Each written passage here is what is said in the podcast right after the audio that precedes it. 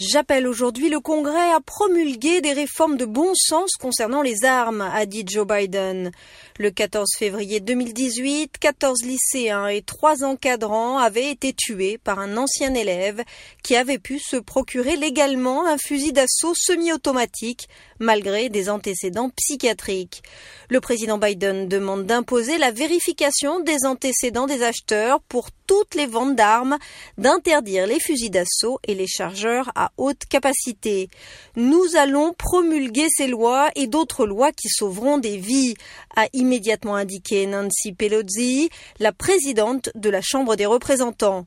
Les démocrates détiennent désormais également une très courte majorité au Sénat, mais ils auront besoin d'au moins dix républicains pour faire adopter ces lois, ce qui semble actuellement difficile. En dépit d'une mobilisation inédite des lycéens de Parkland pour un contrôle plus sévère des ventes d'armes, le président Donald Trump avait alors refusé d'envisager l'interdiction des fusils d'assaut.